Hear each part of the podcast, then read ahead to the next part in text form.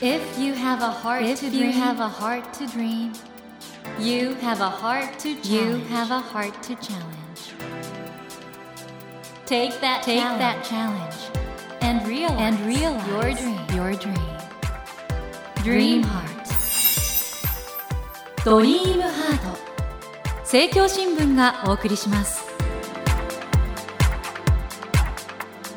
皆さんこんばんは森健一郎です 東京 FM のスタジオから全国38局ネットでお届けしています。ドリームハート。この番組は日本そして世界で活躍されている方々をゲストにお迎えしその方の挑戦にそして夢に迫っていきます。さあ今夜お迎えしたお客様は今一番注目されている学者の一人と言っていいでしょう。政治学者の白井聡さんです。こんばんは。こんばんは。白井さんすごいですよね。とにかくあの今発言とかいろいろ注目されることが多いんですけどはい。この特に永続敗戦論。はい。戦後日本の革新。これは本当に大きな反響ありましたいねやあのおかげさまでたくさんの人に読んでいただきたいようで私としては非常に嬉しいんですけれども。もうあれでかなり変わったんじゃないですか？あの周りの扱われ方とか。そうですね。政治学者といってもいろんなタイプがありまして、え私の場合理論の歴史みたいなことを基本的にやってたんですね。だから基本的には昔の人が書いたものを読んでですね、はいああでもないこうでもないとか言ってるような、まあ、地味な学問だったんですね。ところが、まあ、永続敗戦論はちょっと日本社会が3.11以降ですねやっぱり特に、すんごくおかしなことになっちゃってんじゃないかっていうことに気づかされてある意味時事的なことを書いてそれ以降やっぱり時事的な発言をする機会っていうのがすごく増えてきてはい。今に至るんですけれども、とにかくベストセラーになってそして数々の賞に輝いた永続敗戦論。そして、まあ、その後を受けてというんでしょうか今回集英写真賞からはい。国体論。はい。聞くと正常期が発売になったわけですけども。はい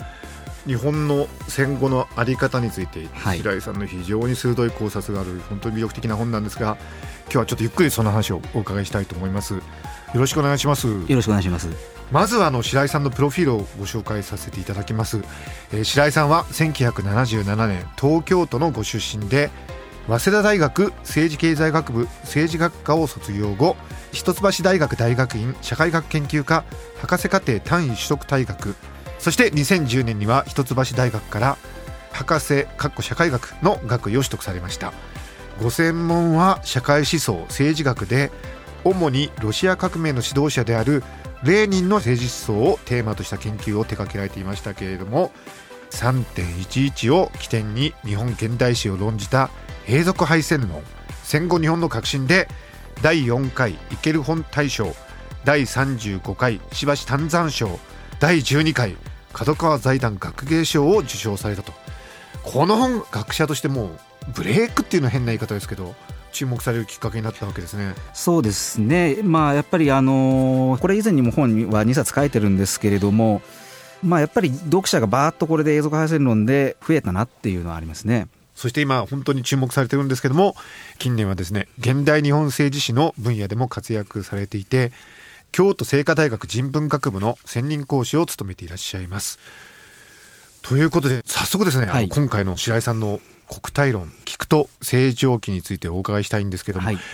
そもそもこの国体っていう言葉時々耳にすることあるんですけど、どういう意味なんでしょうか？そうですね。この国体国に体っていうやつですけれども現代ではほとんど死後にやってるわけですね、はい。でほとんどの人が国体って聞くとあの国民体育大会の方をですねはい。は い思い浮かべるというありさまなわけですけれども。だけれどもこの言葉というのは戦前ものすごいある意味力を持った言葉なんですよね。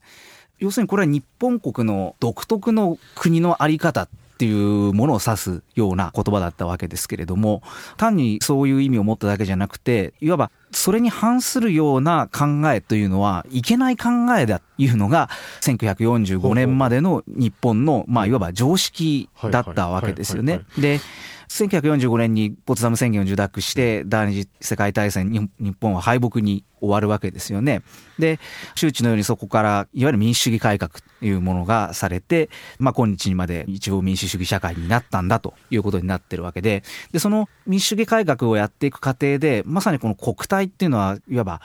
廃止されなければならない対象だというふうにされたわけですね。言ってみれば戦前の日本社会っていうのは民主主義が不十分だったというふうに捉えられたわけですけれども、そのまさに不十分性の表れがこの国体の概念だったっていうことで、はい、もう戦後においてはだから国体というのは廃止されたっていうことになっていたわけですけれども、どうもここ数年の日本社会の動きであるとか、あるいは日本国家のあり方っていうのを見てみると、私が思うには実は国体って死んでないんじゃないのと。言葉としては一見死んだように見えるけれども実は死んでいないんじゃないかっていうことを考えるようになってそこからまあこの国体論というまあズバリそれをタイトルにした本を書くに至ったということなんですが。あの一般の考え方ではどうもその戦争を挟んで戦前と戦後の日本は違うと思われがちなんだけど、はい、今回白井さんはそこの継続性とかつながっているものに注目するとより日本の置かれた状況が理解できるようになると、はい、そうですね、はい、そこがあの大変微妙な言い方になって難しいところなんですけれども、つながってるという面ももちろんあれば、うん、断絶してる面というのもあるんですね。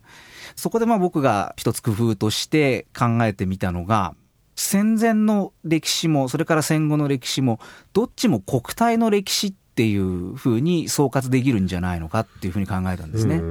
どういうことかっていうと明治維新を1868年にやるわけですね。でそこから国体なるものっていうのが明治政府の主導によっていわば形成されていくわけでで独特の天皇を中心にした国家の在り方っていうことですけれどもそれはある意味日本を近代化していく際に非常に大きな役割を果たすわけですね。だからまあ明治日本の発展というのは同時に国体の発展でもあったと言えるわけなんですけれども、で、大正時代に一回、その、いわゆる大正デモクラシーの時代っていうふうに大正時代はよく言われますけれども、一旦いわば国家的な統制が緩んだ時代っていうのが訪れるわけなんですね。文化的にも思想的にも非常に自由主義的なものが流行するようになりますね。で、これはもう明治時代の、いわば国家中心の社会からは一味違った社会になったんだと。はい、ところがまあ、長くは続かなかったわけですね。うん、関東大震災あたりから急速に世相が悪くなっていって、経済的にも恐慌が相次ぎますし、なんといってもとどめを刺したのが世界大恐慌の波というのが日本にも及んでくる。うん、そこでまあ日本国家はどうしたかというと、いわゆる15年戦争っていうのを始めてしまうわけですね。はい、まあその際にまさにその国体概念が猛威を振るう時代になっていくわけですね。うん、これは1930年代後半ですけれども国体の本義っていうパンフレットを文部省がですね作成をしておりますけれども、要するにその中では国体というのは日本国民というのは天皇をある意味大いなる父としていただく家族国家なんだと、まあ、こういう公式見解を出してそしてそれに異を唱えることは許されないという状況を作っていく、まあ、その挙句に破滅的なまあ戦争っていうのを続けていって45年敗戦そして国家体制を変えざるを得ないっていうところに行く、はい、つまりはだから戦前の歴史っていうのは国体が一回生まれて発展してそして一旦緩んだ後にむちゃくちゃ厳しくなって崩壊するっていうのが戦前の国体の歴史だったと。じゃあ戦後の歴史って何なんだろうと。はい、じゃあ戦後にも僕は国体っていうものが実は生き残っちゃったんだっていうふうにまあというのが今回の本の非常にオリジナルな、はい、そうなんですが、はい、じゃあそれはどういう形で生き残ったんだろうかと、まあ、それこそその戦前や戦中のその天皇制ファシズムなんていうのはもうないわけなんですよね、はい、じゃあどういう意味で生き残っているのかというと僕はそこでアメリカの存在というところに目をつけたんですね。でここはまあ本の中でかなり詳しく論じていることなんですけれども戦後国体はある意味再編成されたともちろん無傷でいられるわけがないんですね、あれだけの大戦争をやってしまって負けたわけですから無傷でいられるわけがないじゃあどうなったのかフルモデルチェンジであると。はいでそのフルモデルチェンジされた国体の頂点にはいわばアメリカがドスンとこう、ね、座っていると、かつての天皇の代わりにアメリカが座っているっていう形で。じゃあ戦後はどうやって始まったかというと、まあ、まさにアメリカの占領によって日本の戦後っていうのは始まるわけですから、うん、そこが戦後の国体の始まりなんですよね。それでもって、まあ、目覚ましい復興それから経済発展を戦後日本は遂げていくわけですね。その絶頂期がまあ80年代だったというふうに今から振り返れば言えると思いますけれどもあの時代って日本はバブル景気に沸いて、うん、日本のその地価が高騰したせいでその日本の土地でもって全部アメリカが2回買えちゃうぞっていうようなことまでが、そういう時代ありましたね、えー、言われたわけですね、つまりこれってもうアメリカに支配されている日本ではないんだっっていうですね、ある種の雰囲気っていうのがあったと思うんですね。はいところがですその後どうなったかと。いわゆる失われた20年っていうふうに言われてきましたけれども。じゃあ最近あんまり失われたって言われなくなってきましたけれども、じゃあ失われた時代止まったんだろうかっていうと実は止まってないんですよね。実は失われた30年になってるだけだと思うんですが、うんうんその30年の間何がじゃあ進行をしてきたかというと本来戦後日本の対米従属っていうのは最初は占領で始まりそしてその後世界的な東西対立冷戦構造の中でいわば自由主義陣営の中にいてアメリカにいわばくっついてることのメリットっていうのが大きかったからまあそれを選択した。でそれによってまあ発展に成功したという側面があるわけですね。ところが1989年から90年ぐらいにかけてですね冷戦構造っていうのは崩壊するわけですね。でそうすると実はアメリカに追随してる理由ってあんまなくなってくるんですね。理由が薄くなってくるんですね。ところがこの30年間どうなってきたでしょうかと。例えば日米同盟っていうような言葉だとか日米基軸だとか、はい。ここ数年でも特になんですけれども非常に多用されるようになってきましたね。うん。つまりアメリカと日本というのは一心同体なんだっていう観念がますますますます高まっている実は逆に一心同体でなくなっているというのが客観的な構造のはずなのになぜか雰囲気としてはますます一体化しているししなきゃならんっていうことになってるわけなんですね。私はこれはある種戦後の国体の崩壊過程なんだろうなというふうに見てるわけです。つまりこういう形で実は戦前の国体の歴史と戦後の国体の歴史っていうのがつながると。非常にパラレルな形で並行してるっていうふうに見えてくるということはあれですねあの今のお話の中だといわゆるバブル経済の頃って戦前でいうと大正デモクラシーの頃に対応するってそういうことことです。ねです。はい。で今あの昭和ファシズム期にはいはいはい。対応するということです。今はっていうことですね、どうなるんですかねこれから。どうなるべきなんですか。これ未来ってある意味じゃ我々が考えて選ぶものじゃないですか、日本ってこれからどういう方向に行くといいんですかね？うーん。このままいくとですね戦前の国体ってそれこそあのたくさんの人が非業の死を遂げて破滅的な形で戦前の国体は崩壊をしたわけですけれども、はい。このままいくと戦後の国体の終わりというのもそういう形になりかねない。ハードランディングになってそういうことですね、ええソフトランディングするにはどうすればいいんですかね？これはもう国民がしっかりするしかないうんっていうところだと思うんですね。まあまさにだからその国民にもっとみんなしっかりしようよっていうことをですね、ある意味呼びかけるためにこの、まあ映像が配線論もそうでしたし、今回の国体論も、まあそういった意図を持って書かれてるわけなんですけどね。本当に素晴らしい本で皆さんぜひ読みいただきたいんですけどあの白井さんのご著書ははい。前回のあの永続配線論でもそうなんですけど今回の国体論も本当に鮮やかな着想がありますよねいやーそう言っていただけるとありがたいですこ。れいつ思いつくんですか？そういうこういう見方でいこうというのはあーただですね、今回の本はは、永続配線論から割に、なんて言いましょうかね、ストレートな延長線上にある本ですね。というのは、永続配線論を書いてる途中で、あの非常にはっきり気づいたんですね。はいはいはいはっきり気づいたら何かというと、この日本の対米従属のおかしさっていうのはどこにあるんだろうかと。私が問題にしてるのは対米従属そのものじゃないんですよね。うんというのは、世界中にそのアメリカに依存している国っていうのはいくらでもあるわけですよね。だけ強大な国ですからねそうです。だから、そのアメリカに日本は一切依存するべきでないなんつったって、それは無理な相談であって、だけれども、どうもおかしいと。というのは、ほとんどの日本人が対米従属っていうことをそもそも意識してないですよね。うん多分これは世界で唯一のことであって、そのような意味でそれこそですね、万法無比の従属の仕方をしてるんですけれども、だから問題とすべきは何かというと、対米従属そのものじゃなくて、日本の対米従属の特殊性なんですね。うん。ええ、で、その結局その特殊性って何なんだろうと。それは多分天皇制の問題に行き着くんじゃないかということをはい。映像化配線論を書いている途中ではっきりと認識するようになったんです。じゃあそれをどうやってですね、そのことをもっとクリアにあの世の中に問うていこうかということでで、国体論と。そういうことになったわけですね。あのこのね今回ご著書で提起された問題っていうのは、はい。あの本当日本の現状未来考える上ですごく大事なことだと思うんですけど大学などではい。お話しされてて今の若い世代ってどんな受け止め方をしてますか？これはまあもちろん人それぞれっていうところがかなりあってですねすごくビビッドに反応する学生というのもいますけれども、まあ平均点っていうことで言いますとやはり圧倒的に政治的関心っていうのは低いし。低いんですか？で政治的関心だけじゃなくてある種社会的関心がすごく低迷してるっていうのはまあ僕も大学で10年間教壇立ってきましたけれどもそれは感じますねひしひしとね。はい。あの18歳からね選挙できるように選挙権が得られて、関心が高まる流れになるってことも随分期待されてたんですけど。あんなのありえないですよ。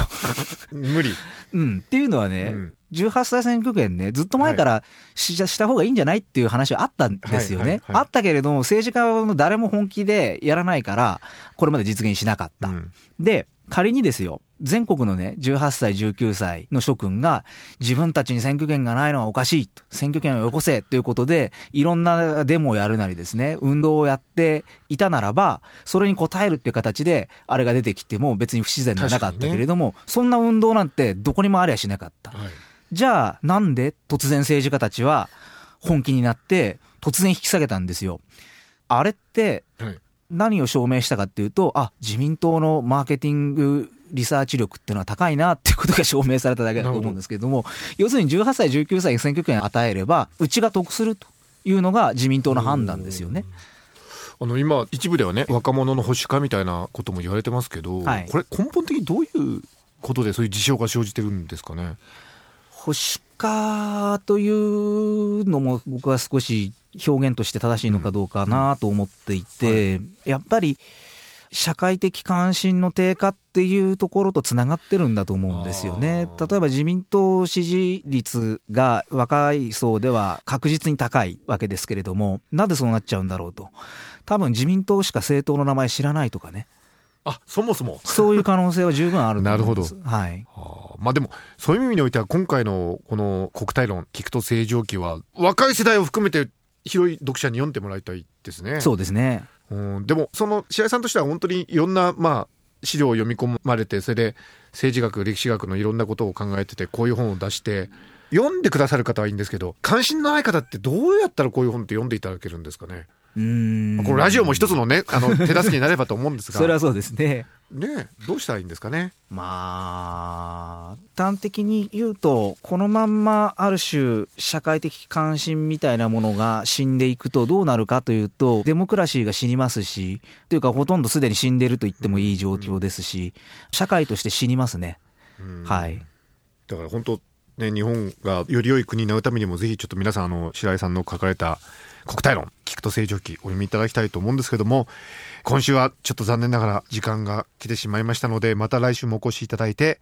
そもそもね政治学を志したきっかけなどなどいろいろ伺っていきたいと思います、えー、白井さん来週もよろしくお願いいたします。はいありがとうございました。ということで森健一郎が東京 FM のスタジオから全国放送でお届けしています。ドリームハート。今夜は政治学者白井聡さんをお迎えしました。Never let go of that dream.